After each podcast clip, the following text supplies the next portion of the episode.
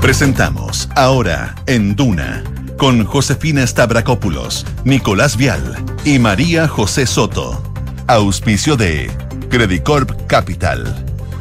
Duna. Sonidos de tu mundo.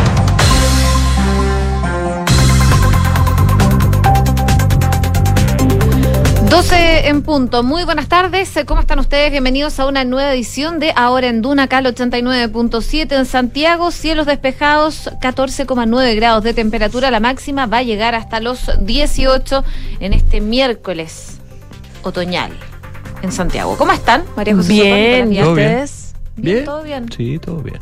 Escuchando al presidente, ¿eh? que está ahí en el foro sobre pequeñas y medianas empresas en Estados Unidos, a ver si podemos escuchar un poco de lo que está diciendo el mandatario por parte del Estado. Es parte de los desafíos que hemos asumido como, como gobierno. Para ello sabemos que es clave fortalecer nuestro marco regulatorio y de gobernanza. Trabajamos para consolidar el respeto, la defensa y la promoción de los derechos humanos como valores fundamentales, sin importar cuál sea el color del gobierno que los vulnere. Y en eso quiero ser muy claro. Así como la certeza para la inversión, estableciendo reglas del juego que sean transparentes y duraderas en el largo plazo. Chile, en el último tiempo, otro de los problemas que hemos tenido es que estamos estancados en productividad. Llevamos 10 años con la productividad estancada y eso nos ha ido disminuyendo nuestro potencial de crecimiento. Una de las tareas que le he encomendado a nuestro ministro de Hacienda, a nuestro ministro de Economía que está acá presente, Nicolás Grau, es justamente en conjunto con las empresas en conjunto con el sector privado, destrabar los nudos y tener una agenda pro productividad, siguiendo los consejos que se elaboraron en gobiernos anteriores.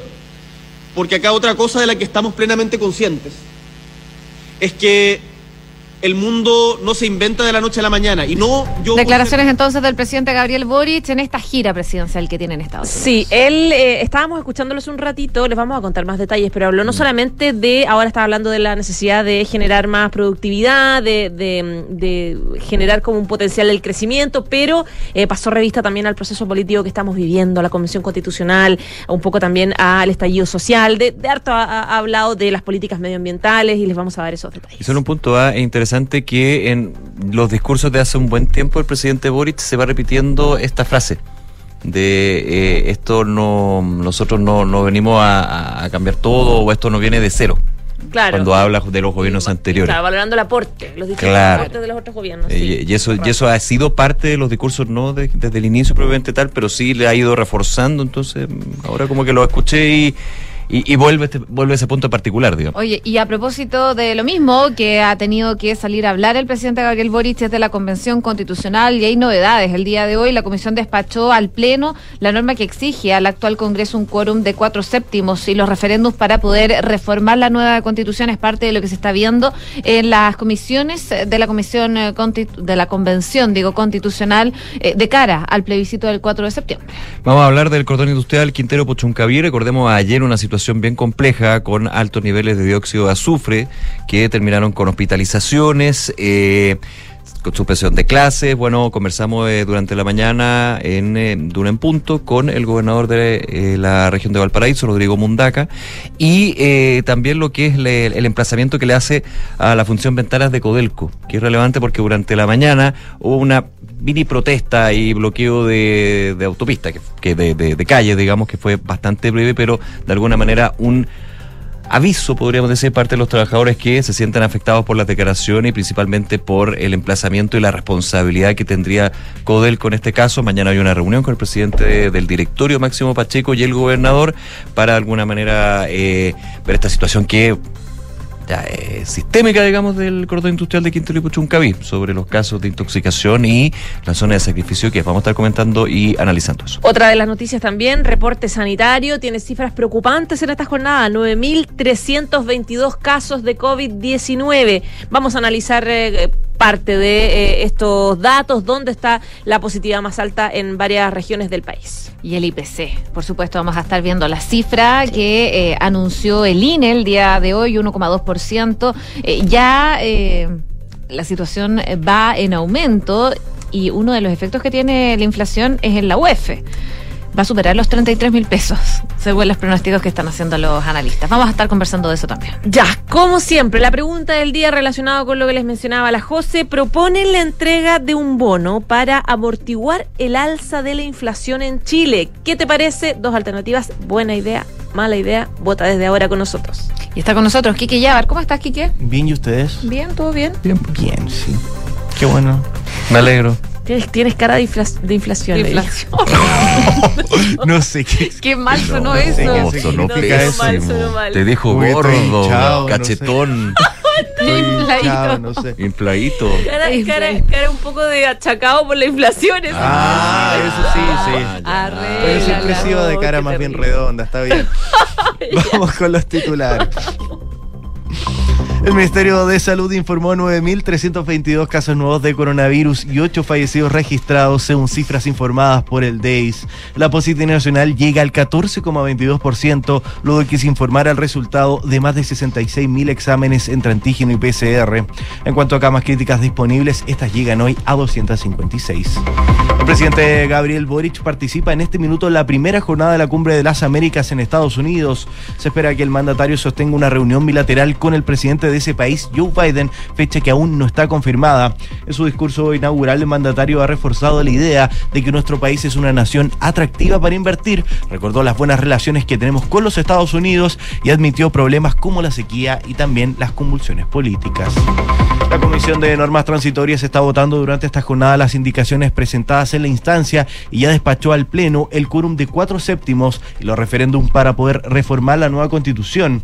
Se trata de una indicación de consenso entre todos los colectivos de izquierda y pretende resolver el conflicto que se generó luego de que algunos convencionales quisieran bloquear la opción a que el actual Poder Legislativo pudiera modificar la propuesta de Carta Magna. La enmienda plantea además que para cambios sustanciales en seis temas específicos se va a requerir de un plebiscito o que la reforma se apruebe por un quórum supramayoritario de dos tercios. El Banco Central elevó fuertemente la proyección de la inflación hasta niveles cercanos al 10% durante este año. En el informe de política monetaria de junio, el Banco Central espera que la variación anual del IPC siga aumentando hasta valores algo por debajo del 13% durante el tercer trimestre. La vicepresidenta de la República, Isquia Siches, reiteró hoy el llamado del gobierno para que se abra un diálogo y abordar la crisis de violencia que afecta a la macro zona sur, expresando su rechazo hacia los emplazamientos de la coordinadora Arauco Mayeco al pueblo mapuche para que se levante las armas contra el Estado de Chile. En ese sentido, Siches aseguró que ya se han puesto en contacto con autoridades locales y actores transversales, incluyendo aquellos grupos armados que han elegido utilizar esta vía. El séptimo juzgado civil de Santiago ordenó al Estado indemnizar al líder de la coordinadora Arauco Mayeco, Héctor Yaitul, por 12 millones de pesos por torturas recibidas durante la dictadura. En la demanda original, el líder de la CAM dio una indemnización de unos 200 millones, ya que a gusto del tribunal las pruebas rendidas ante la instancia y pidieron acceder a la demanda en los montos solicitados. Declararon culpable un comunero que incendió un camión al interior de un servicentro en Coyipulli. El tribunal oral en Angol declaró culpable a este comunero por incendiar este camión al interior del servicentro en octubre del año 2020. Esto ocurrió en medio de una manifestación que terminó con ataques a recintos públicos. Y Human Rights Watch calificó de desastrosa la visita de Michelle Bachelet a China y aseguró que adoptó la retórica de Beijing. La ONG indicó que la alta comisionada de la ONU para los Derechos Humanos se comportó como si el régimen de Xi Jinping le hubiese hecho un favor al recibirla y consideró que debe ser sucedida en el cargo por alguien más crítico frente a los abusos a los derechos humanos. En el deporte, Eduardo Berizzo tiene a tres jugadores en duda por posibles casos de COVID para enfrentar a Túnez en la Copa Quirín. El técnico de La Roja dio a conocer que Gary Medel, Gonzalo Tapia y Marcelino Núñez tuvieron resultados indefinidos en los test de antígeno que se podrían sumar a las bajas de Pablo Parra y Esteban Pávez. Gracias, Quique. Gracias Nos vemos. Oye, me están destrozando en redes sociales, por WhatsApp, la jefa, todo el mundo me está diciendo que te destrocé, Quique. No, yo creo que eso de requiere la una, broma que ahí. no era ni broma. requiere una conversación o comida de desagravio por lo bajo. ya va a haber algo de desagravio. Estoy obligada. Por eso, ¿viste? ya está bien. Qué bueno. Ya, estoy chao. frita, Chao, estoy infladito. frita. Dios mío, mejor me quedo callada. 12 con 9 minutos. Oye, eh, un dato que no lo habíamos comentado tiene que ver con la situación ambiental que estamos viviendo. viviendo acá en la región metropolitana, porque pese a que tuvimos lluvia el viernes, parece que no fue suficiente. Bueno, nunca es suficiente cuando estamos en sequía, parece. Y bueno, la delegación presidencial de la región metropolitana eh, decretó eh, alerta ambiental preventiva para el día de hoy. La calidad del aire alcanzó niveles de regular en las estaciones de Cerro Navia, Cerrillos y El Bosque, mientras que en el resto de las estaciones de la red de monitoreo del Ministerio de Medio Ambiente se mantuvo el rango de calidad de aire en bueno. Esta alerta significa que no se pueden extender eh, estufas a leña o cualquier otro material derivado de la madera y su uso podría significar multas. Tampoco se pueden realizar quemas agrícolas y la restricción vehicular para automóviles eh, se mantendrá para las patentes que terminen en 8, 9, 0 y 1 en vehículos sin sello verde y para los que tienen sello verde 4 y 5. En el caso de las actividades deportivas, el Ministerio de Educación recomienda no suspender las clases de educación física, pero sí modificar la intensidad de las actividades. La autoridad regional, encabezada por la delegación, eh, formularon una especie de llamado a la población a respetar las medidas decretadas para este episodio ambiental. La Seremi de Salud, en conjunto con municipios y también con carabineros, van a fiscalizar el cumplimiento del no uso de leña. En tanto, la Seremi de Agricultura hará lo mismo con las fiscalizaciones del SAC y de la CONAF respecto a las quemas agrícolas. Parte de las medidas que se están tomando por la mala calidad del aire acá en la región metropolitana. Bueno, respecto de la mala calidad del aire, nos enteramos ayer de un nuevo episodio medioambiental emergente emergencia medioambiental en la región de Valparaíso, específicamente en las comunas de Quintero y Puchuncaví, lo que generó que se tuvieran que suspender las clases en todos los colegios. Bueno, hubo críticas directas a la división Ventanas de Codelco. Eh, plantean que están tomando decisiones eh, de continuar faenas a pesar de las condiciones meteorológicas, donde eh, plantean, digamos, lo que decía el, el gobernador, es que Codelco está simplemente siguiendo con las faenas a pesar de que, por ejemplo, hay días donde hay muy mala ventilación, etcétera. Por lo tanto, no están siendo criteriosos. Esa es la, la, crítica que se le hace. Al respecto, los trabajadores de la división de ventanas Codelco se juntaron afuera de la planta eh, de hoy para hacer una concentración en rechazo a las afirmaciones que hizo el gobernador de Valparaíso, Rodrigo Mundaca, responsabilizando a la empresa de este episodio de contaminación que obligó a la suspensión de clases en Quintero y Punchuncaví. El gobernador afirmó que a la una de la madrugada, cuando se midió la concentración de dióxido de azufre, está determinando que eh, provenía de la Fundación Codelco Ventana. Los manifestantes sienten eh, la amenaza de su fuente laboral por estas acusaciones y protestaron bajo la consigna de Codelco Ventanas se defiende. Eh, durante la protesta interrumpieron de modo intermitente el tránsito en la ruta F30 que une las comunas de Puchuncaví y Quintero para luego sostener una asamblea previa al ingreso de sus labores habituales. Ayer el Ministerio de Medio Ambiente anunciaba que se va a dictar medidas provisionales en, contra de Codelco y AES Gener, con que es hoy día eh, eh, AES Ander, eh, Andes, con la finalidad de adelantar los nuevos estándares para las modificaciones de estos planes operacionales. Explicó que se va a hacer una actuación de planes operacionales en un trabajo que está siendo coordinado por el Ceremi de Medio Ambiente y también para actualizar el estándar de los planes y poner más exigencias en la zona. Y hoy también va a haber una reunión, no, no hoy día, mañana, mañana jueves va a haber una reunión del gobernador Mundaca con el presidente del directorio de Codelco, Máximo Pacheco, que se va a trasladar, de hecho, a Valparaíso, y varias organizaciones sociales de la llamada zona de sacrificio, donde están llamando a que en esa jornada, en esa reunión, se realice una protesta contra la contaminación para la misma jornada. La empresa estatal, en su sitio web, División Ventanas, cuyas operaciones están ubicadas en la zona costera de Valparaíso, en la comuna de Puchuncaví, eh, en una fundación y refinería en la que procesan concentrados de cobre para producir eh, ánodos y cátodos. Este producto está considerado entre los eh, tres mejores a nivel mundial y alcanza una pureza del 99,99%, lo que otorga mayor valor y agregado al principal recurso minero del país. Al 31 de diciembre de 2021, su votación propia era de 774 personas y está ahora se mantienen entredichos a propósito de esta emergencia medioambiental de ayer y el rechazo de la población a eh, que siga manteniendo este nivel Codelco Ventanas. 12 de la tarde con 14 minutos y a propósito de este mismo tema hay declaraciones que también ha entregado el alcalde Puchuncavitas este nuevo episodio de contaminación en el cordón industrial. En conversación con Radio Universo, el jefe comunal criticó que cada vez que ocurre uno de estos episodios se deban suspender las clases para 14 colegios o actividades en la comuna, mientras que otras 16 empresas siguen operando.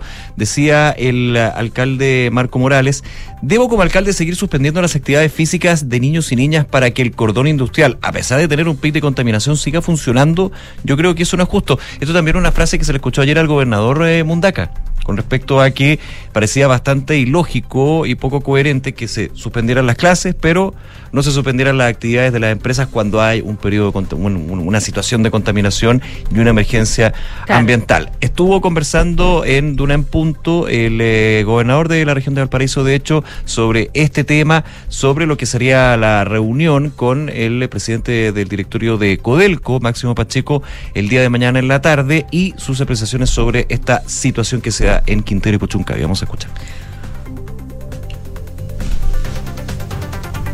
¿Seguimos revisando entonces informaciones? Ah, no, claro, eh, perdón, pensé que teníamos...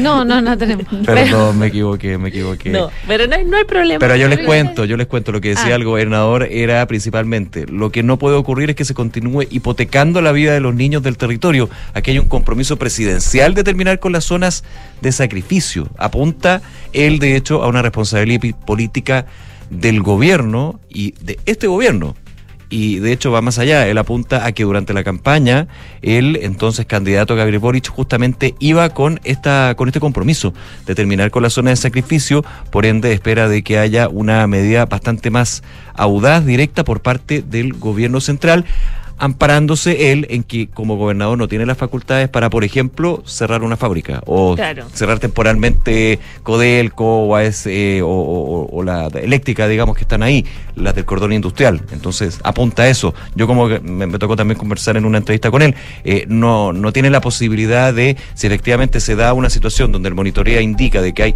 altos niveles de dióxido de azufre, de cerrar la fábrica, digamos, como se diría en buen chileno. Él no tiene esa, esa capacidad. Claro, Y tampoco tiene la capacidad, Nico, de, y lo que decía el, gobernador, de eh, presionar a la empresa para que cuando hay mala eh, ventilación, cuando está hay poco hay poco aire en el fondo dando vuelta, todo el aire capsulado, cerca de la bahía se suspenda por unas horas la, la faena de, de Codelco. No, no, tienen esa potestad, entonces claro, quedan las escobas que se genera el pic máximo y hay que suspender las clases, hay que presionar, porque me imagino que a la empresa tampoco le gusta que vaya gente a manifestarse o que se genere este tema a nivel nacional, o sea, falta como un criterio o un trabajo como coordinado, que es lo que decía el gobernador, eh, para tomar decisiones y evitar este tipo de pic. Sí, ya hablaba también de una mayor fiscalización y un mejor monitoreo. Apuntaba que el último monitoreo que se daba el día domingo, si no me equivoco, fue a las 2 de la tarde.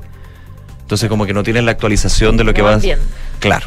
Oye, los interrumpo un poco porque está hablando el ministro Nicolás Grau, está respondiendo preguntas de la prensa en estos momentos respecto de lo que está pasando en la gira, esta, mm, esta reunión que tuvo el presidente Gabriel Boric con empresarios, con pequeñas empresas. Ahí, bueno, se esperaba en todo caso que el ministro de Economía respondiera algunas preguntas a la prensa a propósito de esa reunión que tuvo el ministro, eh, perdón, el, el presidente Gabriel Boric en Estados Unidos, en Los Ángeles. Vamos a ver si podemos tomar contacto. Eh, con esa conferencia de prensa que está teniendo el ministro de Economía, Nicolás Grau. Deben estar respaldados por nuevos ingresos permanentes, que es lo que justamente está promoviendo la, reforma tributaria. Esto no ha sido la regla ni en la historia de Chile, en los últimos 50 años, ¿eh? y tampoco necesariamente ha sido la regla en, en otros países. Por eso es importante recalcarlo recalcarlo de, de, forma muy categórica porque a pesar de que esto nosotros siempre lo hemos dicho a nivel interno en el país, no necesariamente es conocido en otros países y por eso es parte importante de nuestro, de nuestro discurso. Ahí entonces las declaraciones del eh, ministro de Economía, Nicolás Grau, que habla tras esta participación que tuvo eh, Chile en el foro en Estados Unidos a propósito de eh, empresas, de pequeñas empresas. Vamos a estar yendo constantemente a Estados Unidos revisando lo que está pasando con esta gira presidencial del presidente Boric, pero también quería volver al país para hablar de la pandemia del COVID-19 porque esta pandemia ha implicado de alguna manera disminución de otras enfermedades asociadas al virus respiratorio. Eso se vio principalmente entre el 2020 y 2021, cuando el coronavirus se expandía en el país. Y por esa razón los expertos advertían que este invierno sin cuarentena y regresando a las actividades habituales iba a ser más duro, porque además el COVID de la red asistencial, también iban a haber otros virus respiratorios dando vueltas. Así, las cifras y los gremios de salud ya dan cuenta de que el aumento de virus respiratorio es evidente y que el impacto en las urgencias y en la hospitalización ya se puede ver. Por ejemplo, desde la SOCHIMU, desde la Sociedad Chilena de Medicina de Urgencia, relatan que algunas urgencias ya están al límite y otras están sobrepasadas porque la cantidad de pacientes que está consultando es muy alta. Hay muchas personas que van por enfermedades respiratorias, otros pacientes que están descompensados y eso hace que muchos se queden hospitalizados en las urgencias. Además, proyectan que el escenario podría seguir empeorando, dicen y creen que eh, esto va en ascenso porque aún no comienza el invierno y ya están eh, con urgencias sobreexigidas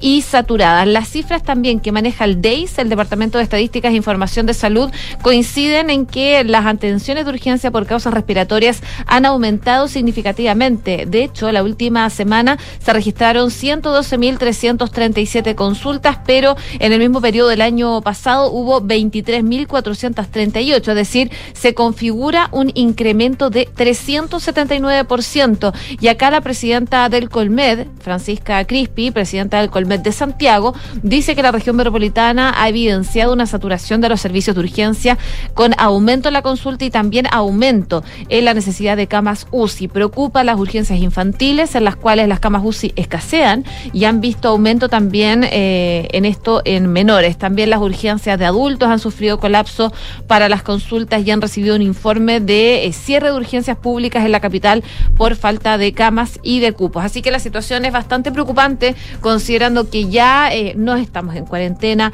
hay más movilidad y los virus respiratorios se están viendo y sobre todo en los colegios. Están durísimos. Y no, so- y no solamente aumento de las enfermedades respiratorias, aumento del COVID-19 también. Hoy día hubo una cifra eh, preocupante de casos de COVID que eh, hoy día quedaron en 9.322 casos de coronavirus que detectó el Ministerio de Salud, que es la cifra más alta desde el 24 de marzo, fecha en que se reportaron 9.414 contagios. De estos casos diarios, 5.614 son sintomáticos, 1.145 asintomáticos y 2.563 contagios sin notificar. Los casos activos ascendieron a 34.600. Los casos acumulados desde el inicio de la pandemia se cifran ya en 3.771.000, de los cuales más de 3.600.000 están recuperados. Por otra parte, la positividad diaria a nivel nacional se cifró en 14,22, que es el índice más alto desde el 15 de marzo, cuando se registró una positividad del 15,47. Esto de acuerdo a más de 66 mil exámenes PCR y test de antígenos también hechos durante las mismas, las últimas 24 horas.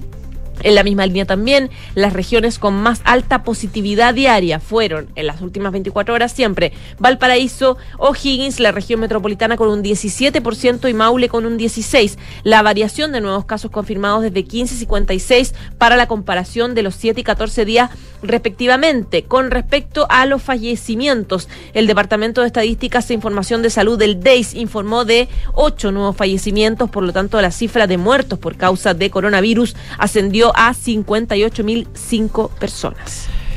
12 de la tarde con 22 minutos, una mañana cargada a la economía, con muchos datos, ya con una previa que comentábamos ayer también en el programa, que fue la decisión por unanimidad de los consejeros del Banco Central de subir la tasa de política monetaria, 75 puntos base, llevarla a 9%.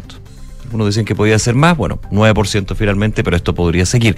Y esto en antesala de dos datos o informes. Primero, la inflación, el IPC, que entregó el Instituto Nacional de Estadísticas, que en mayo llegó a un 1,2%. Si uno lo ve en un horizonte de un año, 11,5%. Y si hace la mirada histórica, este 11,5% en que está la inflación, medido en un año, en 12 meses, es el mayor nivel en 28 años. Así estamos. Esto, esta es la foto de- del minuto, digamos, y a nadie le va a sorprender, digamos, es cosa de ir a comprar algo. Sí. O sea, es como un meme que vi que un meme que vi que decía es mejor quedarse cerrado en la casa porque si uno sale ya se gastó 50 lucas. Es verdad. Por el hecho de salir de, De la, la casa. nada, sí. De la nada. Y, y- y más que meme tiene algo de razón. La inflación en lo que va del año llegó a 6,1%, alcanzó una potente alza a 12 meses de 11,5%. Esto no se veía desde julio de 1994. El INE dijo que en mayo destacaron las alzas de alimentos, ¿a qué no? Bebidas no alcohólicas y transporte en contraposición, digamos, de la caída de lo que es el ítem comunicaciones. 10 de las 12 divisiones que conforman la canasta del IPC aportaron incidencias positivas y dos incidieron de forma negativa. Si uno va a los productos del mes que estamos comentando, el mes de mayo, eh, tenemos aumento, por ejemplo, en los servicios de transporte aéreo, 21,3%, que ha sido la constante en los últimos meses, y paquete turístico, que presentó un alza de 6,9% en mayo y 66,3% a nivel anual. Hay mucho ahí de la pandemia, ¿eh? hay mucho efecto pandemia, digamos, del rezago de años donde lo que era paquete turístico, más bien no había, no había demanda, digamos, porque no se podía. En los alimentos consumidos fuera del hogar anotaron una variación de 2,3%, la gasolina subió 1,9% en mayo y entre las principales bajas, para los que gustan del pisco sour, cayó el limón 12,5% en mayo. ¿O le gusta la ensalada? Perdón, bueno, es que ¿qué hora es 12.25? Ya, hora de almuerzo, uno puede Hablemos de pensar. ensalada. Uno pisco sour. Bueno, ya. Para pasar este limonada, trago amargo.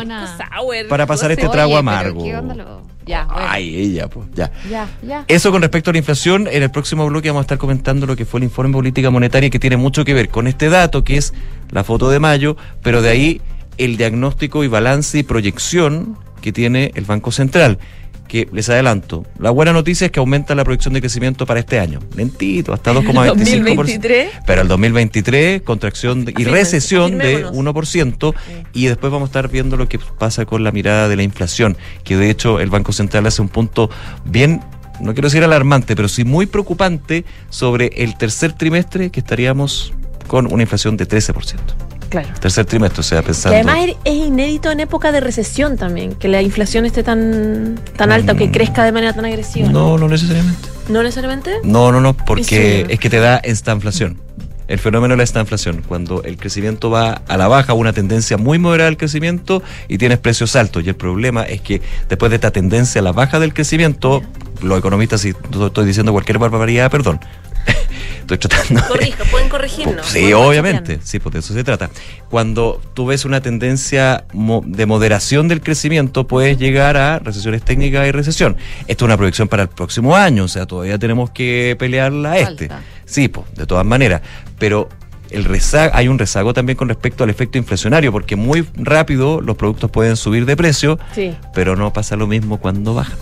Ahora, lo que a mí me sorprende es que el Banco Central envía mensajes de desincentivo a- al consumo permanentemente, pero eso mm, no pasa, no está pasando en el fondo. Claro, es que al final ha- hay un tema acá, pues, porque efectivamente venimos de lo que se denominaba una economía sobrecalentada. Claro. con mucha plata circulando, que de hecho sigue.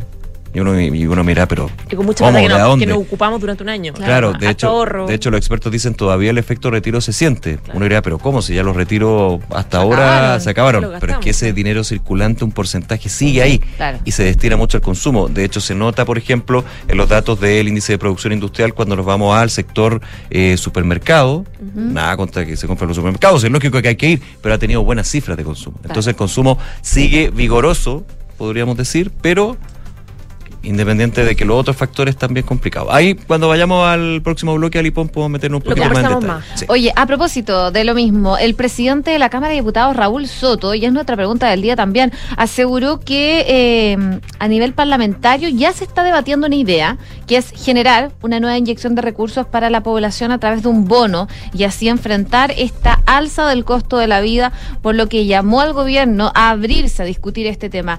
Eh, ahí el titular eh, de, el presidente del- de la Cámara de Diputados eh, dice que el Ejecutivo está enfocado en enfrentar la inflación que afecta a la economía nacional, apuntando a las medidas que ha adoptado para contener el precio del combustible, la electricidad, junto al proyecto que se ingresaría para hacer lo mismo con el gas. Y ahí dice que hay dos grandes problemas que generan una fragilidad extrema en la situación del país. Uno es el tema de la macroeconomía, especialmente la inflación y cómo golpea la economía familiar, y de eso hay que hacerse cargo, rebajando lo más que se pueda desde la política pública el costo de la vida. Y en eso, dice, se ha estado trabajando sin ir más lejos. Esta semana aseguró mm, el, presidente de la Cámara, el diputado Soto, que aprobaron dos importantes proyectos, el de la inyección al MEPCO y eh, el proyecto que, genera condiciones regulatorias para contener el alza de los precios de la electricidad. Ahí lo que decía el diputado Soto en esta entrevista con Universo es que él cree que se está actuando, que se está siendo proactivo para contener aquello. Va a venir un proyecto regulatorio también en materia de gas licuado. Todo esto son elementos esenciales en la vida cotidiana. Y en ese contexto mencionaba que posibilidades hay de, por ejemplo, implementar alguna ayuda que sea un poco más directa con un bono o un IFE de invierno para algunos sectores de la sociedad, que es algo que está sobre la mesa, está en el debate y eh, será el gobierno el que tendrá que definir una postura al respecto. Sí, ahora, Ahora, punto- eh, Sí, eh, dale. la inflación, yo creo que inyectando recursos también sigue aumentando la inflación, ¿o no? Es que pasa eso. problema. Porque de hecho. Al final es como Se genera más gasto. un, un paracetamol nomás para lo que está pasando. Claro, el punto es que tú tienes que focalizar la política fiscal de ayuda en este caso. Eso es lo que te dicen Sí. todos. Tienes que focalizarla para quienes. Ahora, pero muchos dicen, bueno, pero la clase media también la sufre pues, para llegar a fin de mes. Entonces, ese es el problema. Pero hay emergencia. Claro, pero si tú sigues inyectando muchos recursos, muchos recursos, muchos recursos, muchos recursos, finalmente no logras parar el tema inflacionario y ese es el gran mal. Sí, es que eso, eso es lo delicado y lo complejo. Es difícil manejarlo. y eso te demuestra que muchos, muchos actores políticos que cuando se estaban dando la discusión de los retiros y decían no, pero si esto de la inflación, de que ahí está, pues, entonces al final lo técnico era importante. El presidente del Banco Central ese minuto, que actual ministro de Hacienda, lo trataron hasta de casi que un, un discípulo del, del, neoliberalismo, Boy, bla, bla, bla, por decir que efectivamente esto podría tener un impacto. No es el único factor, estamos de acuerdo, Pero, pero, sí se está viendo. pero es potente y se sigue viendo. Oye, en el segundo bloque vamos a hablar, por supuesto, del tema con más profundidad, pero antes de irnos a la pausa, quiero invitarlos a que participen en la pregunta del día porque tiene relación con lo mismo. Proponen, específicamente el presidente de la Cámara de Diputados, propone un bono para amortiguar el alza de la inflación. ¿Qué te parece? Te dejamos las dos alternativas. Buena idea, mala idea, voto con nosotros en nuestras redes sociales. Hacemos una breve pausa, seguimos hablando de economía, por supuesto, los efectos del IPC. También vamos a mirar lo que está pasando en Estados Unidos con la cumbre de las Américas y mucho más aquí en Ahora en Duna, el 89.7. Vamos y volvemos. Regar las plantas de tu departamento, 2 litros. Lavado de ropa, 60 litros. Lavar tu auto, 100 litros. Cada litro cuenta. Conscientes de la grave crisis hídrica, en Toyota decidimos reducir el uso del agua en todos nuestros procesos, comenzando con el servicio de lavado en nuestros concesionarios. Súmate y conoce más de nuestra iniciativa. Cada litro cuenta en toyota.cl. Enfrentar el cambio climático es tarea de todos. Duna, por un futuro más sostenible. Compartir conocimiento con centros educacionales es uno de los objetivos que se ha planteado Acciona en Chile. La compañía realizó un ciclo formativo sobre la industria de la construcción en liceos técnicos de la provincia de Marga Marga en la región de Valparaíso. La actividad benefició a cerca de 60 participantes entre estudiantes y profesores de los liceos técnico Mannheim de Quilpué y tecnológico de Villa Alemana de tercero y cuarto medio, con especialidades en construcción, estructuras metálicas y electricidad. La iniciativa consideró charlas en temas como edificación en sistemas BIM, producción en construcción, salud y seguridad ocupacional y medio ambiente, finalizando con una visita a las obras de construcción del futuro Hospital Marga Marga. Acciona, expertos en el desarrollo de infraestructuras sostenibles para recuperar el planeta. Hola Nico, ¿cómo te fue en el doctor? Hola, en general bien, pero me tengo que operar, así que tengo que evaluar opciones. Tranquilo, revisa si tu cirugía está dentro de la campaña copago fijo de la alemana. Según tu cobertura de ISAPRE y seguro, el copago puede ser hasta cero. Oh, qué bueno. Pensando en ti y en tu familia, Clínica Alemana te otorga copago fijo o copago cero en diversas cirugías con la calidad y seguridad de siempre. Infórmate de este beneficio y sus condiciones en clínicaalemana.cl. Clínica Alemana. Si es tu salud, es la alemana. En Anglo American, la innovación está en el centro de todo lo que hacemos, buscando mejores formas de extraer y procesar minerales esenciales para nuestra sociedad, usando menos agua y menos energía, con la ciencia y la tecnología como principales aliados, colaborando con las comunidades, trabajando para un medio ambiente más saludable, con estrategias para enfrentar entre todos el cambio climático. Así en Anglo American avanzamos con un propósito claro, reimaginar la minería para mejorar la vida de las personas.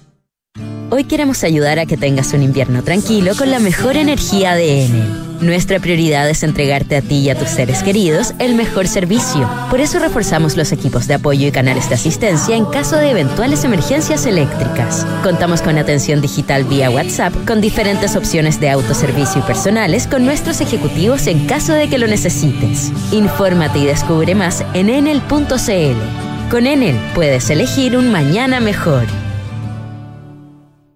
¿Qué significa estar contigo en la evolución digital? Es tener el cloud más grande de América con presencia local y 7.300 kilómetros de fibra óptica para conectar todo Chile con Latinoamérica.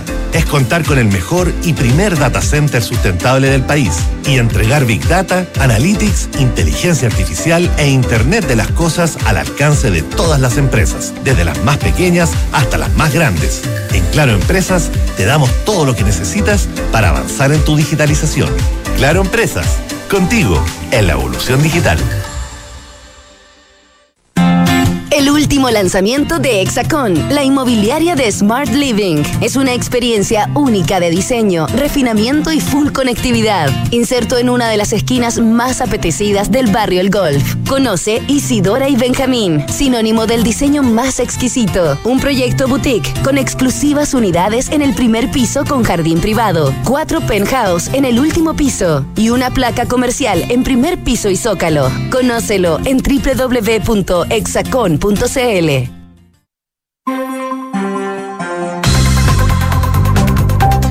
12 con 35 minutos, estamos de regreso en ahora en Duna Cal 89.7, 15 grados de temperatura en la capital y está con nosotros Francesca Ravizza para revisar noticias del deporte. ¿Cómo estás, Fran? Muy bien, ¿y ustedes? Hola, Fran. Hola, Fran. Qué bueno. Oye, tienes cara de... No te voy a decir. No, te me voy a digas cara de qué tengo, ¿ah? Cara de Qatar. deportista, de deportista. Cara de De Qatar. Qatar, de puede ser. Cara de. como de. burka. Claro. Oye, cara a, burka. a- a propósito de Qatar, eh, está Fuéramos como... a Chile, Nico. Perdón. Fuéramos ¿Sí? a Qatar, fuéramos a Qatar. Ah. Fuéramos a Chile. Fuéramos- Fuéramos, fuéramos a Qatar. Fuéramos a Qatar. Fuera pa' Imagina, Chile. Nico. Eh, ¿El viernes se puede saber eso? Sí. O sea, yo creo Sí, que el- lo que hemos hablado el viernes, pero después hay todo un proceso. Es que ahora anda dando vuelta un Ya. tweet de una nota de Azteca. Ay, lo tenía por acá. Azteca TV. Azteca TV, que dice que se habría filtrado documentos de que Chile efectivamente pasaría a Qatar y que Ecuador termina Oh, eliminado. Wow. Pero si uno. Pero oh my, me estás golpeando al aire. te estoy golpeando al aire. Pero ojo, porque si uno entra, es que, es que se está. eh, Sí, eh, está ya me ha llegado como en está tres. Me ha llegado como en tres grupos de WhatsApp. Ya. Pero si uno empieza a ver la nota, claro, dice que podría eventualmente, y toma más bien lo que fue eh, los argumentos de la defensa de la Federación Chilena de Fútbol ayer del abogado Carletzo. Sí, que hasta mostró la- el acta de bautizo de Ah, Byron todo, Castillo. con todo. Todo. Todo, todo en. Entonces la nota como que toma mucho de eso y dice que eventualmente podría Ecuador ser eliminado y que pase Chile. Entonces, cuidado también ahí con... Claro, igual Carlecho ayer dijo que pase lo que pase el viernes, esto igual se va a definir en un mes más. Sí, pues, Sí, ese es el porque punto. va a ir a recurrir al O sea, es para largo. Yo estaba pensando, ya que estamos, ya que estamos en la que de, que especulación. de hecho en la pauta dijimos que no íbamos a hablar no de este tema, pero, hablar. pero como que justo me que apareció y quería Oye, plantearlo. Yo, Carletzo sería, pero si yo no estaba ir, preparada para como- esto, pero bueno, Siempre estás Bueno, preparada. estaba pensando y una de las alternativas debido a el poco tiempo que hay, pasajes comprados, paquetes vendidos. Hay una cosa, o sea, imagínate la FIFA devolviéndole a toda la gente a Ecuador que va a ir a ver Ecuador. La plata debe ser un desastre también, o sea, logístico. Podría ser una alternativa mm, que no, benefici- no beneficiaría necesariamente a Chile que la sanción sea para el Mundial del 2026. ¿Podría ser eso? No lo sé. Ah, mira. Sí. Pero es como lo, como lo más sa- salomónico, elimina- entre comillas. Lo eliminaron en el próximo mundial. Claro, queda desancionado porque ya no sé si se puede, no sé si existe el. Sí, mira, dame un segundito para, para, para ver eh, esta nota que, te insisto, me ha llegado por varios Ya. WhatsApp, entonces como que... Ya, yo mientras tanto les voy a contar que Sí. Berizzo. No, no, pero ah, quería decirte solamente el primer párrafo. Ya, bueno. Dice... Ya, pues es rápido. La selección de Ecuador parece que quedaría fuera del Mundial, ya que se habría confirmado que Byron Castillo falsificó su documento de nacimiento y es colombiano. La FIFA anunciará su decisión oficial en un par de días, pero de momento ya se habría filtrado lo que dirá su comunicado, ya que tras las pruebas presentadas ante el máximo organismo del fútbol, la eliminación de Ecuador parece inminente. ¿Y la TV Azteca es mexicano o ecuatoriano? No, mexicano. Mexicano. Mexicano.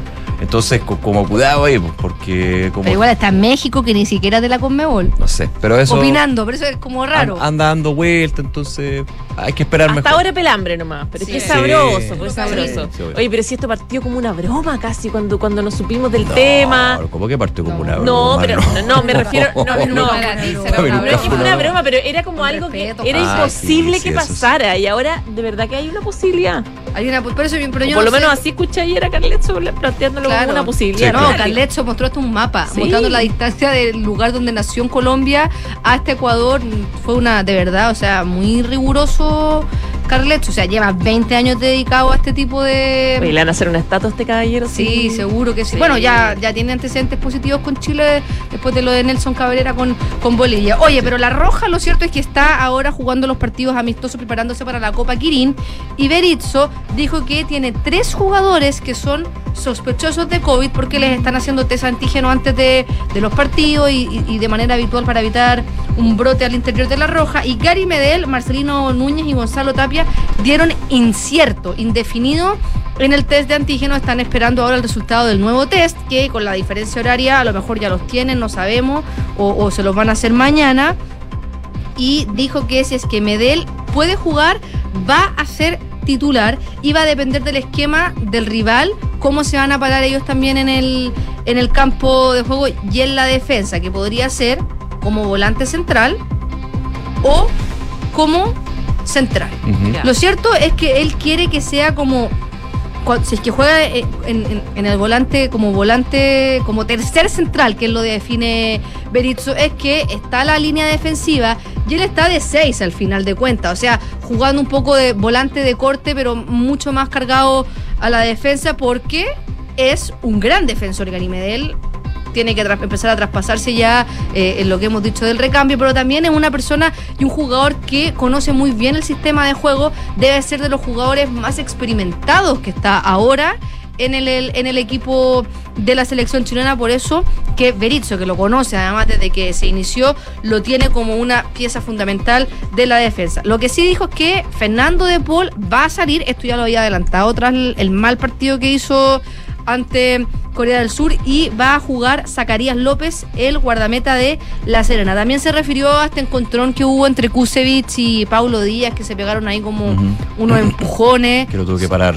Son de Sí, Corea del Sur. del- que es el capitán, también eh, gran jugador de la Premier, y dijo, bueno, son cosas que pasan, no va a volver a ocurrir, y hablé con los demás, pero le bajó el nivel. O sea, es verdad que en los equipos uno se enoja a veces con el compañero y está tan alterado que, que a veces se excede. O sea, Sí. no las personas que lo vemos de afuera o que a veces no están acostumbrados a ver eh, o, o practicar deporte le dan como una connotación más, está roto el camarín, no, se agarraron y al otro día después estaban, deben haber estado sentados juntos en el camarín cambiándose de ropa y ahí mismo arreglaron el, el problema, no, no da para más. El viernes a las 2 y cuarto de la mañana, Copa Quirín, Chile versus Túnez, así que hay que esperar. Y Zverev, que quiero hablar de la semifinal de, de Roland Garros, ¿se acuerdan que Zverev Mm. se torció el Sí. tobillo? Ahí. dramático, se tuvo que retirar en la Vi una semifinal. foto ahí en la clínica de. Sí, se operó ayer, finalmente viajó a Alemania, donde lo revisó eh, su, su doctor, y se rompió los tres ligamentos laterales del tobillo derecho. Se tuvo que operar, que era lo, era lo mejor. Iba a estar entre seis y ocho semanas fueras. De acuerdo a esto, no va a llegar a Wimbledon, pero si es que la recuperación va bien, podría llegar al último Grand Slam de la temporada, que es el US Open, que se juega a finales de agosto hasta el 11 de septiembre. Y Nadal, que también sabemos que tiene problemas con su pie, después de, de haber ganado el martes, o sea, de haber ganado el domingo Roland Garros, fue a, a Barcelona, se fue a ver con su doctor eh, particular. O sea, Llegó en que- muleta, que- de hecho. Llegó en muletas, no, se- se- llegó en muletas y se fue en muletas también porque se sometió a este tratamiento que que dijo que iba a estar dependiendo del resultado de este tratamiento iba a ver cuánto se iba a demorar y si iba a poder volver a jugar. Tenis lo que le hicieron a él es un tratamiento de radiofrecuencia pulsada que lo que hace es que le duermen los nervios que le causan dolor donde cerca del hueso, porque finalmente como funciona el cuerpo humano, cuando uno tiene dolor, o sea, cuando uno tiene una lesión, los nervios te, te mandan la señal de, de que te duela el cerebro. señal eléctrica. El- y bueno, no voy a entrar a explicar biología porque el que explica se complica.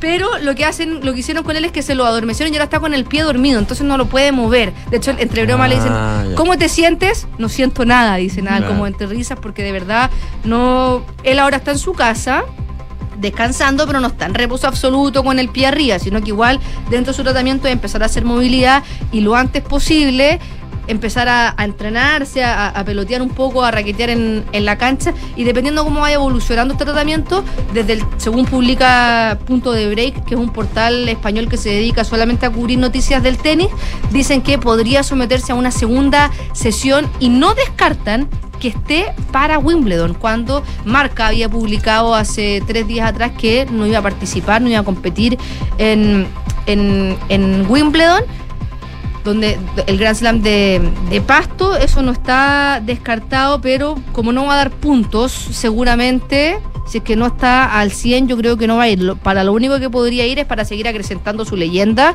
y tratar de ganar su 23 Grand Slam, pero no sé si esté dispuesto a hacer eso Rafael Nadal, viendo que ya, como decía el Nico, está muletas. Sí, Uno de los mejores deportistas de la historia está con una discapacidad física. Entonces, no sé si es que él quiera someterse a eso, pero eso yo creo que el tiempo lo dirá y a veces las ganas de cuando los deportistas son tan comprometidos como Rafa Nadal eh, van a todo, de repente como que siendo que él es una persona muy muy centrada, como que no no, no actúa tanto desde la desde la pasión, sino que es bastante racional. Hay que ver las evoluciones y cómo se siente él, pero pero yo creo que igual que a Rafa Nadal por lo menos para unos tres años más, dos años más. Ya, súper. Para que le vaya bien. Que nos llame. que nos llame. 12 con 45. Gracias, Fran. Gracias, Fran.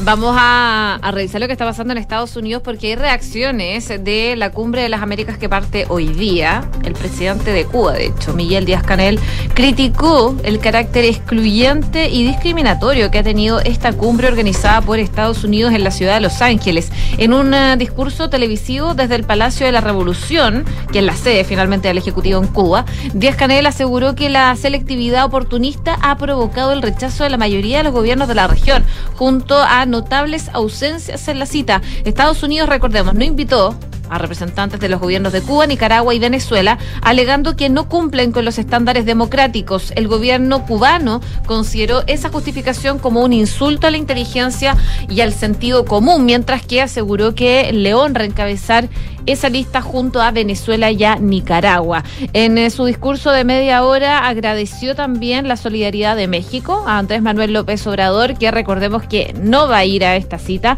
También agradeció a Luis Arce de Bolivia y Honduras, a Xiomara Castro y líderes caribeños que han rechazado las exclusiones. Díaz Canel refirió que Cuba tampoco fue invitada a la primera edición de este evento regional el 94 en Miami y ahí el presidente cubano consideró que la agenda de la cumbre, cuyo segmento de alto nivel comienza hoy día, tendrá una insuficiente representación regional y escasa referencia a los principales problemas que se viven en la zona. Parte de las declaraciones que dio el presidente de Cuba, pero claramente esta ausencia de Cuba, Venezuela y Nicaragua se ha tomado la cumbre de las Américas eh, antes de su inauguración, aparte de los ya nombrados otros mandatarios como el propio chileno Gabriel Boric y el argentino Alberto Fernández también expresaron su rechazo a la exclusión de estos países, aunque sí van a participar en este encuentro encabezado por Estados Unidos y el presidente Joe Biden. 12 del día, 47 minutos. Seguimos revisando información internacional a propósito de las negociaciones que se mantienen en Rusia y Ucrania para lograr un acuerdo. Rusia se mostró dispuesta a desbloquear la salida del cereal si Ucrania accede a desminar la costa. Eh, Moscú está dispuesta a permitir un corredor naval desde territorio ucraniano para sacar el cereal bloqueado por la invasión rusa y no va a poner obstáculos, dice el ministro de Relaciones Exteriores ruso Sergei Lavrov al término de una, reunión reunión con su par turco en Ankara, en la que se discutió sobre todo la situación en Ucrania. La pelota está ahora en el tejado de Ucrania, afirmó el jefe de la diplomacia rusa en referencia a la necesidad de desminar los puertos que vayan utilizados, dice el diario El País, un reportaje del periodista Andrés Mourenza. Por el momento, Ucrania guarda silencio respecto a esta propuesta. La desconfianza es el principal argumento ucraniano para negarse a desminar su puerto de Odessa porque teme que el pasillo humanitario habilitado y garantizado por Turquía se convierta también en un corredor marítimo que facilite una invasión anfibia por el sur ya eh, repelida anteriormente. El gobierno de Kiev asegura que 25 millones de toneladas de cereal están varados en los silos y en los puertos ucranianos, sometidos al bloqueo naval de la Federación Rusa. Antes de la guerra, el 95% de la producción agrícola ucraniana destinada a exportación salía del país a través del Mar Negro, algo que ahora se trata de compensar mediante transporte terrestre, si bien no es suficiente. Esta situación ha encendido las alarmas porque varios países, especialmente del norte de África, como Túnez, como Egipto o Libia, son altamente dependientes del trigo ucraniano y se teme que de continuar la guerra y el bloqueo sufran una crisis alimentaria, algo que también han advertido organismos internacionales. Rusia ha dado los pasos necesarios para abrir los corredores destinados al transporte de los cereales y estamos preparados para ofrecer seguridad a los barcos ucranianos y a trabajar en ello junto a nuestros amigos turcos, afirmó el canciller ruso, aunque seguidamente cargó contra el presidente ucraniano Volodymyr Zelensky, al que acusó de poner obstáculos al plan por condicionarlo al envío de armas para defender las costas y los puertos ucranianos frente a la Marina rusa. 12 de la tarde con 49 minutos, seguimos en pandemia, sigue esto a nivel global y sigue también la, el desarrollo de vacunas. Y aquí un punto importante para otros males. Y tiene que ver con, usted ha escuchado tantas veces el ARN mensajero, ¿no? Sí, de las vacunas del COVID. De las vacunas del Pfizer, COVID, Moderna. esta, Pfizer, Moderna, y me voy a quedar un segundito con BioNTech. Pfizer BioNTech, que era esta asociación, eh, estos laboratorios que generan una vacuna que está en Chile, por supuesto, y eh, en, en base a esta tecnología del ARN mensajero. Y fíjense que esta tecnología podría también dar eh, muy buenas señales para una terapia contra el cáncer. En una reunión anual de la Sociedad Estadounidense de Oncología Clínica el fin de semana, el doctor Vinod Balachandran del Centro de Cáncer Memorial Sloan Kettering de Nueva York presenta, presentó datos preliminares de fase 1 junto a la gente de BioNTech de una nueva vacuna experimental contra el cáncer de páncreas. Eh, el ensayo de fase 1 lo está llevando a cabo un socio, Genentech, que pertenece a la gigante Roche. Concretamente están estudiando el autogen Cebumeran de inmunoterapia específica de neoantígeno individualizada basada en ARN mensajero en combinación con un inhibidor eh, de un punto de control. Esto ya más, técnico, no- nos vamos a volver un poquito locos. La inyección funcionó para impulsar la respuesta inmune para algunos participantes con cáncer de páncreas. Eh, según los expertos, eh, a diferencia de otras inmunoterapias, estas vacunas de ARN mensajero parecen tener la capacidad de estimular las respuestas inmunitarias en pacientes con cáncer de páncreas. Eh, están muy entusiasmados, señalaron con el desarrollo. De hecho, los primeros resultados sugieren que si tiene una respuesta inmune puede tener un mejor resultado. Los investigadores reclutaron a 19 pacientes que se sometieron a cirugía para extirpar el cáncer y enviaron muestras de los tumores a BioNTech en Alemania. Allí el equipo pudo formular una vacuna individualizada para cada paciente que luego se administró por vía intravenosa. Los pacientes también recibieron tratamientos con inmunoterapia. Las vacunas funcionan mediante el uso de un código genético del tumor que enseña a las células del cuerpo a crear una proteína para desencadenar una respuesta inmunitaria, tecnología que ya se utilizaba, ya se ha utilizado, perdón, en la vacuna COVID-19 de Pfizer BioNTech. Así que, ¿viste? El desarrollo tecnológico a partir de algo claro, tan terrible como la pandemia, sí, te ayuda para otras cosas. Esperemos que salga bien eso. 12 con 52. Oye, partimos al tiro con economía. Ah. Sí, porque el Banco Central le publicó un segundo informe de política monetaria del año, el cual elevó su rango de proyecciones de crecimiento para la economía chilena este 2022, estimando una expansión de 1,5 y 2,25%. Y de esa forma, el ente rector prevé una recuperación más robusta que la proyectada en el IPOM de marzo, cuando apostaba por un crecimiento de entre 1 y 2% para este año. Según lo que destaca el documento, presidida por, la por Rosada Costa, em, dice que el mayor dinamismo del consumo durante la primera parte del año lleva a revisar al alza la proyección de crecimiento para el 2022, retrasando su ajuste hacia la segunda parte del año del 2023. No obstante, en 2023, el próximo año, el Banco Central no des- eh, destaca que Chile entre eh, en, en recesión en 2023 y que el PIB anote una variación de entre 1 y 0% en 2023.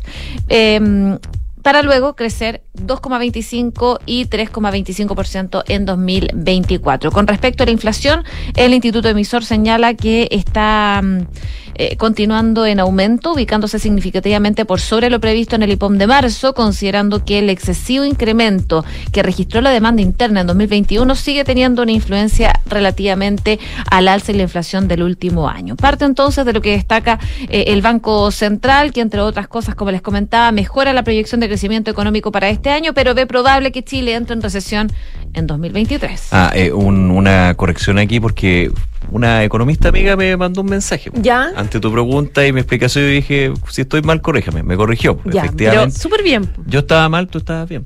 Ah, Porque efectivamente en un, en, un, en un eh, escenario de recesión es difícil que las presiones inflacionarias se mantengan en ese nivel. Un poco lo Tan que altas en el fondo. Claro, eh, es, es raro, me decía ella, que, que pasara y eso es importante. Pero a ver, claro, porque uno diría, la buena noticia es que bajan los precios. Pero con una recesión, con una Sin, sin, sin puestos de trabajo. Es que por eso, con los efectos que puede tener una recesión, que por ejemplo la destrucción de empleo, eh, es un escenario súper complejo. Claro. Oye, quería eh, ir solamente a un punto de, del IPOMA, porque eh, de hecho en el informe de política monetaria son varios temas, bien interesante ver la radiografía, el balance y también la proyección que hace, está el informe de estabilidad financiera también ahí entre medio. Eh, el Banco Central apunta que la inflación se acercaría a 13%. ¿Ya? Y quiero oye, quedarme un segundito ahí, acá está. Claro, la variación anual de la inflación seguirá aumentando hasta valores algo por debajo de 13% durante el tercer trimestre. O sea, los precios van a seguir subiendo. Eso hay que tenerlo claro, digamos, y yo creo que no, no, hay, no, hay, no hay mucho que discutir ahí.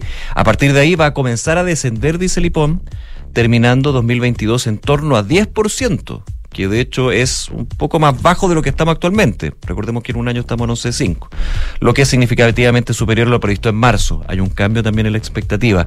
La revisión de proyección de inflación subyacente también es relevante. A diciembre de este año se espera una variación acumulada de 2,5 puntos porcentuales más que la proyectada en marzo. En promedio, la variación interna de los precios saltó de 8,2% a 10,8% en el IPOM. Eso para tenerlo en cuenta. Y sobre las tasas de interés, ayer recordemos, de forma unánime, el Consejo del Banco Central decidió subir la tasa de interés 75 puntos base a 9%. El Consejo estima que tras el alza de 75 puntos base acordada en la reunión, que es el más alto en dos décadas, llevándolo a 9%, serán necesarios ajustes adicionales, pero de menor magnitud, para asegurar la convergencia de la inflación a 3%. Es decir, la próxima reunión podría haber un alza, hay que ver, pero va a ser en menor magnitud, menos de 75 puntos, pero igual estamos ya en 9% de TPM, de tasa de política monetaria, así que para tenerlo en cuenta. Y por último, eh, eh, bueno, esto siempre tradicionalmente se expone en la Comisión de Hacienda del Senado, el informe de política monetaria, hubo una exposición de Rosana Costa, presidenta del Consejo, y la presidenta reiteró que la proyección en términos de la inflación eh, en Chile el principal factor del aumento de la inflación sigue siendo el significativo incremento que tuvo la demanda el año pasado, como dijo la José. Se traduce en que, según las estimaciones, del orden de dos tercios del aumento de la inflación acumulada desde inicio de 2021 se asocia a factores internos, algo que despertó inquietud entre los parlamentarios, porque muchos dijeron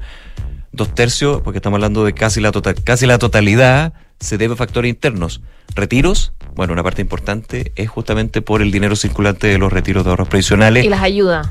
Claro, porque también hay que recordar las ayudas estatales, lo que fue el IFE universal y distintos subsidios, que obviamente significa plata. Si no es malo, lo que pasa es que cuando se van sumando uno tras otro, tras otro, ya esto le suma factor internacional, que también hay una mirada bien, bien negativa por parte del informe de política monetaria. Nos pasa lo que nos pasa. Claro. Oye, y a propósito de los caletazos que genera esta proyección también de inflación para los próximos meses, esto generó eh, conversación y análisis en el Congreso y según el presidente de la Cámara de Diputados, que es Raúl Soto, eh, ya se está conversando, se está debatiendo entre los diputados la opción de generar una nueva inyección de plata para la población a través de una suerte de bono para enfrentar este alza del costo de la vida en general. Eh, de hecho, hoy día él habló con Universo, con Radio Universo, donde pidió al gobierno que empiece a debatir el tema. Eh, dice que el Ejecutivo está enfocado en enfrentar la inflación que afecta a la economía nacional, apuntando a las medidas que ha adoptado para contener el precio de los combustibles y la electricidad, algo que ya ha anunciado el presidente Boric, junto con un proyecto que ingresaría para hacer lo mismo también con el tema del precio del gas. Eh, al respecto, dice que hay dos grandes problemas que generan una fragilidad extrema en la situación de Chile. Una es el tema macroeconómico, especialmente la inflación, cómo golpea la economía facional, eh, familiar, y de eso hay que hacerse cargo, dice, rebajando lo más que se pueda desde la política pública el costo de vida. Y en eso él asegura que se está trabajando, eh, que han pensado... Eh, Dice, de hecho, sin ir más lejos, esta semana hemos aprobado dos importantes proyectos, que es inyección de 1.500 millones al MEPCO para contener el alza de los combustibles. Ayer también el tema de las condiciones regulatorias para contener el alza, el alza también del precio de la luz, de la electricidad. Y en esa línea, Soto dice que es eh, em, se está haciendo proactivo eh, un proyecto regulatorio en materia de gas licuado también. Y en ese contexto, él dice que eh, qué posibilidades hay de, por ejemplo, implementar alguna ayuda que sea un poco más directa, como un bono o un IFE de invierno, por ejemplo ejemplo, para algunos sectores de la sociedad, que es algo que está sobre la mesa, está en el debate y será eh, el, gobierno el que tendrá que definir una postura al respecto. Pero claro, volvemos a lo que ustedes decían bien al principio, que eh, la idea es también frenar la inflación, pero este tipo de cosas... Es un escenario muy complejo para el gobierno y el ministro de Hacienda. Sí, claro, porque por un lado tienes que focalizar la ayuda a los que tengan realmente una emergencia, una necesidad real. Pero todos finalmente tienen necesidades que es el punto, por un lado, y por otro... hay necesidades que son más urgentes. Y aparte también hay, un tema, hay que esperar lo que son los proyectos estructurales, la reforma tributaria, ustedes miran que tiene que ver, bueno, también tiene mucho que ver, porque ahí hay recaudación, eh, hay temas de, plata, y, ya, está bien, pues sí, eh, está bien que el presidente de la Cámara de Diputados plantee el tema, pero también yo creo que, y me van a perdonar, pero creo que también sería bueno que hubiera algo de autocrítica de los parlamentarios con respecto a uno de los elementos que fue factor interno y debatido eh, en algunos minutos con muy poca base técnica, como fueron los retiros de ahorros provisionales. Porque yo no veo a nadie aquí como que se le dijeron en todos los tonos. Insisto, es un factor pero es un factor importante de la presión inflacionaria, porque hay otros, eso es evidente. Pero aquí como que se nos olvidó que hubo un apoyo irrestricto y que va y que... Bueno, ahí está. Oye, a propósito de lo que estaba contando la José, tenemos pregunta del día y queremos que participen con nosotros. Vamos con la pregunta del día, tiene que ver con los resultados precisamente de la inflación. A propósito de lo mismo, se propone la entrega de un bono para amortiguar esta alza y la que viene durante todo este año. ¿Qué te parece? ¿Buena idea? ¿Mala idea? Vota con nosotros. Hacemos una breve pausa aquí en Ahora en Duni y volvemos para revisar más informaciones en el 89.7. En Credit Corp Capital buscamos ampliar sus horizontes. Invierta internacionalmente, también desde Estados Unidos, que cuenta con un entorno regulatorio altamente desarrollado y reconocido a nivel global. Con nosotros encontrará una asesoría personalizada para sus decisiones financieras. Buscamos construir relaciones de confianza que nos permitan ser más que su asesor de inversión. Queremos ser su aliado estratégico de por vida para usted y su familia. Credit Corp Capital, aliados potenciando sus decisiones. Mira, Sofi, ¿te gusta el departamento? Sí, qué calentito. Lo único que nos falta es un chocolate caliente, un quiquito y una buena película. ¿Qué esperas? El frío ya llegó. Sube la temperatura con el calor de Gasco. Si eres cliente granel residencial o medidor con sistema de calefacción Gasco, este invierno on aprovecha hasta un 45% de descuento en tu consumo para que sigas calentito cuando más lo necesites. Recuerda que mientras mayor sea tu consumo, más grande será tu descuento. Gasco, energía que transforma. Revisa las bases y vigencia de la promoción en gasco.cl. Digitaliza tu área de recursos humanos con Talana, la más completa y robusta plataforma para la gestión de personas. Ahorra tiempo tiempo y costos. Gestiona los turnos de tu equipo. Firma digitalmente. Calcula remuneraciones. Establece y cumple objetivos y encuentra el talento ideal para tu empresa. Todo desde un solo lugar. Únete a las miles de empresas que ya han digitalizado su área de recursos humanos con Talana. Conoce más en talana.com.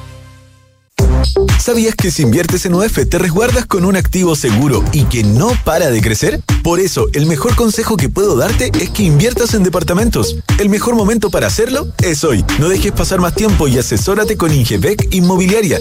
Ellos te ayudarán a encontrar un proyecto de inversión a tu medida, con la rentabilidad y plusvalía que buscas. Descubre más en ingebecinmobiliaria.cl.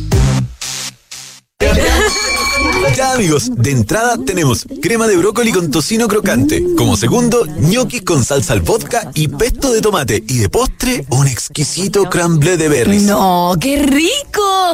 ¿Y dónde aprendiste todo esto? Digamos que es un secreto entre Club Paula Cocina y yo. ¿Quieres aprender de cocina o perfeccionar lo que ya sabes? Las mejores recetas, clases online, descuentos y eventos especiales. Todo en clubpaulacocina.cl. Presentan Unimark, Ilco y La Tercera.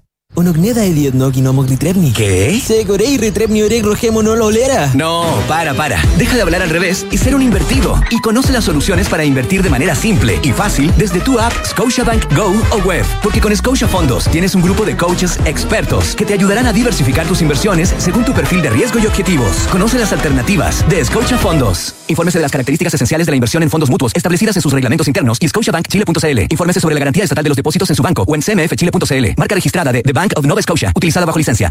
Don Juan, lo felicito, lo veo gracias. preparándose para el invierno. Igual que usted, señora Mariana, que mejoró a tiempo su techo con los subsidios de hogar mejor del Mimbu. Claro, porque hay que prevenir y prepararse para la lluvia. Revisando también las filtraciones del techo y despejando los ductos del alcantarillado, las canaletas. Muy buenas ideas, vecino. Ahora lo dejo que siga barriendo las hojas, pues. Cuando nos cuidamos entre todos y todas, pasamos un mejor invierno en nuestra casa y nuestro barrio. Infórmate sobre los subsidios de mejoramiento de vivienda en www.mimbu.cl. Ministerio de Vivienda y Urbanismo. Gobierno de Chile. Con cuatro minutos, estamos de regreso en ahora en Duna, acá el 89.7 en Santiago. 15,6 grados de temperatura, cielos principalmente despejados y está con nosotros nuevamente Quique Yabar para hacer un resumen de las principales noticias en los titulares. El presidente Gabriel Boric reiteró hoy su invitación a los empresarios de las Américas a invertir en nuestro país, subrayando que los principios que han llevado a Chile a convertirse en uno de los países con mayor desarrollo de la región se mantendrán durante su gobierno. Durante su intervención ante los CEOs de toda la región en Los Ángeles, el mandatario aseguró que nuestro país tiene el ambiente propicio para promover prosperidad en los negocios. El Banco Central elevó fuertemente la proyección de la inflación hasta niveles cercanos al 10% durante el año 2022. En el informe de política monetaria de junio, el Central espera que la variación anual del IPC siga aumentando hasta valores algo por debajo del 13% durante el tercer trimestre. En ese sentido, la presidenta del Banco Central, Rosana Costa, aseguró que esta alza, por muy compleja que parece, no va a llevar a cabo este ajuste, solo aumentaría los costos de tener una mayor inflación y afectaría también la confianza del mercado en el central. La mesa de la Convención Constitucional presentó hoy los 10 pilares temáticos del borrador de constitución que se distribuirán de manera digital y física a la ciudadanía.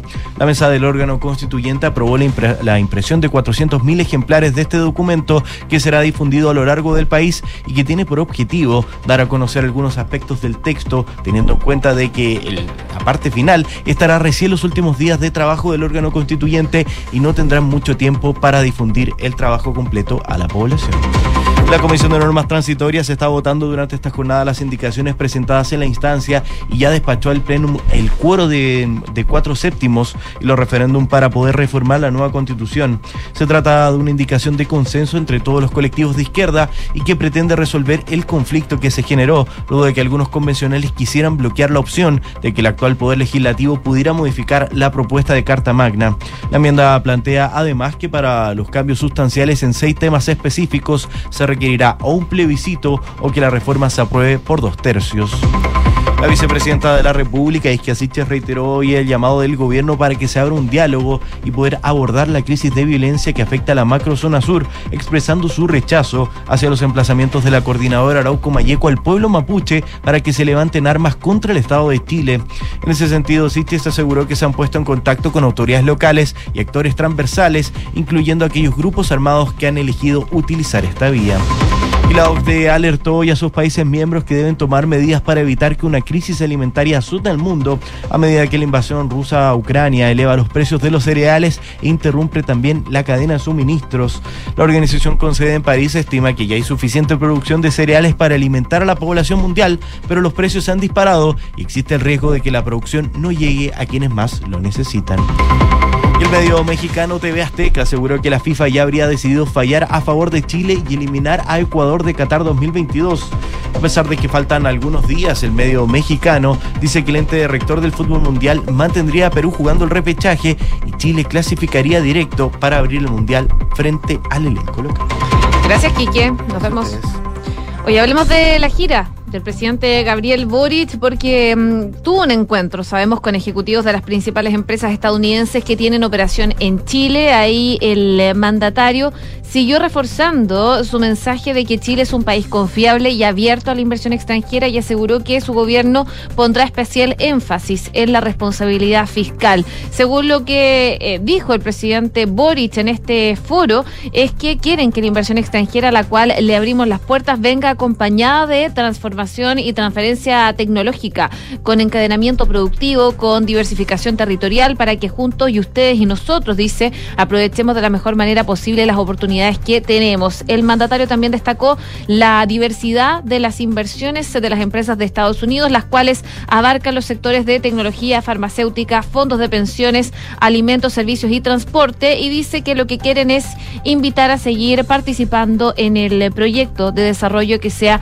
más inclusivo. También habló de proceso constituyente, al respecto dijo que Chile está cambiando y que está cambiando, él cree eh, en esta convicción que la asiste para mejor, decía Boric el proceso constituyente que estamos llevando adelante en nuestro país busca adecuar nuestras instituciones a la realidad que vivimos actualmente. Parte de las declaraciones del presidente Gabriel Boric en este foro con empresarios en Estados Unidos. Oye, en el mismo foro, José también eh, destacó del proyecto del borrador de la nueva constitución que se respeta la autonomía del Banco Central.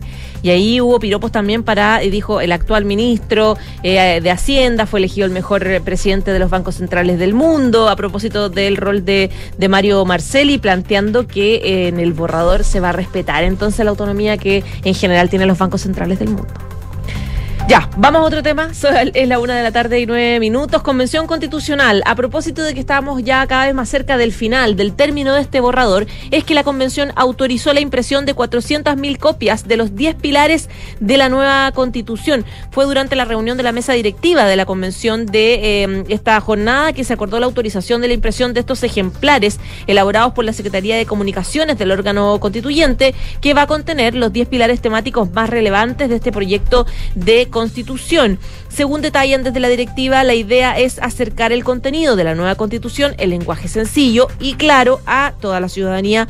Además, a través de un oficio se detalló que la empresa gráfica Andes va a ser el proveedor de las impresiones, aunque sin detallar cuál va a ser el presupuesto para su ejecución. No obstante, fuentes de la convención, según consigna la tercera, revelan que se van a usar los montos restantes del convenio de consorcio de las universidades estatales de Chile con 974 millones de pesos destinado a la difusión, participación y consulta indígena. Se definió eh, que serán 10 pilares a los que tuvo acceso la tercera y estos son un Chile con más democracia, Chile inclusivo, eh, tradicional eh, tradición institucional que garantice también los derechos, un Chile libre, un Chile con igualdad de género y también un Chile con economía responsable, parte de los pilares que van a estar en este texto de 400.000 ejemplares que se van a difundir por todo el país. Estaba viendo acá, tiene el PDF que me lo mandaron, tiene 27 ah, ¿ya tienes el...? Sí, te lo mando después. Mándame, lo mando. Te lo mando, lo mando. Esta... Claro, son... Igual 400.000 igual son pocas en verdad, como para difundir tanto, pero bueno, es un aporte. Sí, yo creo que también va a estar la difusión digital, que es importante. Sí. Esta es una parte solamente. Una con 11 minutos, hablemos de la situación eh, sanitaria. Eh, respecto al COVID-19. Hay aumento de contagios, 9.322 casos de COVID-19, la cifra más alta desde el 24 de marzo. Por otra parte, se registró una positividad diaria de 14,22%. Eh, por supuesto, hay una preocupación al respecto y a propósito queremos hablar con Gabriel Cavada, profesor asociado de la Escuela de Salud Pública de la Universidad de Chile. Eh, Gabriel Cavada, ¿cómo estás? Muy buenas tardes. Hola, muy buenas tardes, un placer estar con ustedes, pues. Igualmente. Bueno, partimos con este aumento de casos. Hoy día nos sorprendió la cifra, más de 9.000 casos el día de hoy y ha ido en aumento. También llama la atención la positividad. ¿Cómo se ve esta situación para los próximos días?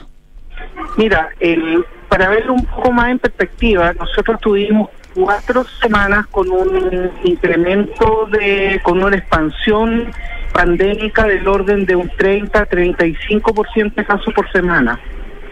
Eh, el lunes pasado, al calcular esta expansión, ya fue de solamente un 10% de expansión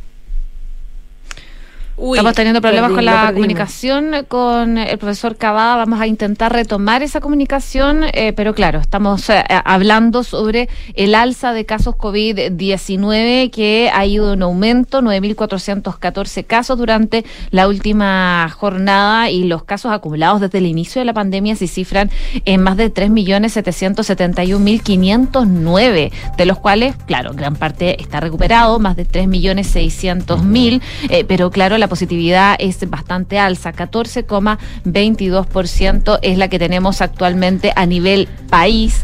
Y, y claro, los exámenes PCR no han sido tantos durante los últimos días, pero hoy día sí se registra un aumento. Están más de 66 mil. Y hay un contexto también que no es menor y tiene que ver con lo que contábamos en el primer bloque respecto de las urgencias colapsadas al límite con otras atenciones médicas por virus respiratorios que aumentaron un 379% respecto de 2021. Evidentemente que si hay un aumento de casos COVID y personas que se agravan, esto va a generar un colapso importante que también queremos preguntárselo a propósito de, eh, del tema al profesor Gabriel Cavada, que es de la Escuela de Salud Pública de la Universidad de Chile. ¿De qué manera los casos originados por enfermedades como la influenza, el adenovirus o el virus incisional pueden colapsar el sistema si es que efectivamente se mantiene este aumento de COVID? Sí, porque ese es el problema, porque finalmente estamos en un invierno, todavía, todavía no parte el invierno. No, estamos en otoño todavía. Imagínate, todavía no parte el invierno. Estamos en un otoño-invierno completamente distinto al año pasado y para qué decir el año antepasado.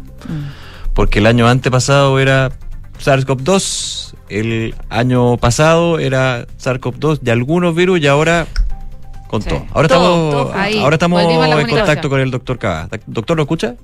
Sí, perfectamente. Ahí está. Se, nos había ido la llamada. Se nos había ido la lo, que te, lo que te explicaba adelante es que durante cuatro semanas tuvimos una expansión pandémica del orden del 30-35% de casos por semana. ¿Me escuchas bien o no? Sí, perfecto. Sí, perfecto. Sí, eh, y el último, este, la última expansión pandémica que registramos antes y el lunes fue del orden de un 10%. Si bien la epidemia sigue expandiendo, la velocidad de expansión se está ralentizando, esto es señal es que estamos cerca de ya. Doctor, los estamos escuchando súper eh, entrecortado. Vamos a, llamarlo de nuevo a ver si logramos un poco conversar con usted sobre el tema, porque de hecho está la preocupación planteada a propósito del aumento del COVID-19. Hoy día superamos ya, lo decía la José, los 9.000 mm. eh, casos. Es un aumento importante y se mezcla con la preocupación por el aumento de virus como la influenza, como la adenovirus, entre otros. Me quedo con un punto positivo lo que decía el doctor Cava, que la velocidad de contagio se ha ido ralentizando que eso es buena noticia porque sabemos que tiene que en algún minuto bajar la, la, el R, todo esto que hemos ido aprendiendo en la pandemia. Así que eso es un buen punto y un buen factor. Ahora, está el tema del testeo. Recordemos que eh, ha habido todo, no un debate, pero sí una discusión con respecto a cómo ha evolucionado el testeo en Chile para, para, para COVID-19, SARS-CoV-2, en términos de que muchas veces se dice, oye, pero hay una subrepresentación. ¿Qué significa esto? Que el número de nuevos casos que se dan diariamente podría ser menor al que efectivamente ha sido, porque muchos toman la decisión de, en vez de ir a hacerse un PCR, perdón, esperar. Eh, por ejemplo, ir a una farmacia, comprar un test de antígeno y efectivamente si sale positivo, darse por contagiado. Y de ahí hacer la cuarentena correspondiente, Claro. pero en los datos oficiales no figura uno. Claro, hay un tema, eso sí, porque para pedir la licencia ahí se necesita el, el- el PCR. Ahora sí. Ahora sí, doctor Cava, retomamos de nuevo. La tercera la vencía. Está bien aquí la, la conversación. No, lo que te decía que hace más o menos cuatro semanas habíamos registrado una expansión pandémica del orden del 30 a 35% de casos por semana. Y afortunadamente el último cálculo hecho ah, nos da una expansión pandémica de un 10% de aumento de casos por semana. Y esto es relativamente halagüeño porque quiere decir que estamos llegando al pic de esta ola y este pic podría producirse en el transcurso de esta semana o bien la próxima y deberíamos tener una incidencia de alrededor de unos 55 mil casos por semana, por semana. Afortunadamente eh, ya se perdió el correlato positivo de que cuando había más casos había más muertos y más hospitalizaciones UCI. Si bien ha habido un aumento de fallecidos, este este aumento de fallecidos ha sido del orden de más o menos un 10% por semana, pero la verdad es que la cifra, a pesar de que todo fallecido es tremendamente lamentado, ¿no es cierto? Eh, se ha mantenido más bien eh, en una cifra bastante discreta y no como en esta fecha del año 2021 que eh, era equivalente a que se nos cayera un par de Boeing por semana, ¿no? Ahora, eh, doctor, tengo una consulta. ¿De qué claro, usted dice que afortunadamente los fallecimientos son no son proporcionales a la cantidad, al aumento y tampoco los Mm. casos graves. Eh, pero, ¿de qué manera eh, este aumento de casos podría ser un problema tomando en cuenta que muchas urgencias están al límite, sobrepasadas por otras enfermedades respiratorias? Bueno, eh, ese es el problema. En este momento, digamos, eh, están, le, le está compitiendo al SARS-CoV-2 el nicho ecológico los virus respiratorios tradicionales como el sincicial en los niños, la influenza, la parainfluenza, etcétera, etcétera. Eh, y en ese sentido, digamos, eh, estamos retomando, como le decía, esta cifra histórica, eh, pero no deberíamos tener, por lo menos en perspectiva, un gran estrés como lo que vivimos durante el invierno del 2021 o el 2020. ¿m? Vamos a tener probablemente un sistema de salud exigido, pero va a responder bien en términos de su capacidad. Doctor Gabriel Cavada, nuevamente muchísimas gracias por acompañarnos y esta conversación con Radio Duna. Que tenga buena tarde, ¿ah? nos vemos. Un placer, un abrazo grande y un saludo a toda la audiencia. Que vaya muy bien. Adiós. Bien. Una con 19. Tenemos que irnos. Antes la pregunta del día y los resultados, José. Vamos con los resultados. Proponen la entrega de un bono para amortiguar el alza de la inflación. ¿Qué te parece? El 69,6 dice mala idea. El 30,4 buena idea. En Credit Corp Capital buscan ampliar tus horizontes. Invierte internacionalmente de Estados Unidos que cuenta con un entorno regulatorio altamente desarrollado y reconocido a nivel global. Credit Corp Capital, aliados, potenciando sus decisiones. Nos vamos bien a continuación, cartas notables y luego la segunda edición de Información Privilegiada. Que estén muy bien, muy buenas tardes y nos reencontramos mañana desde las 12.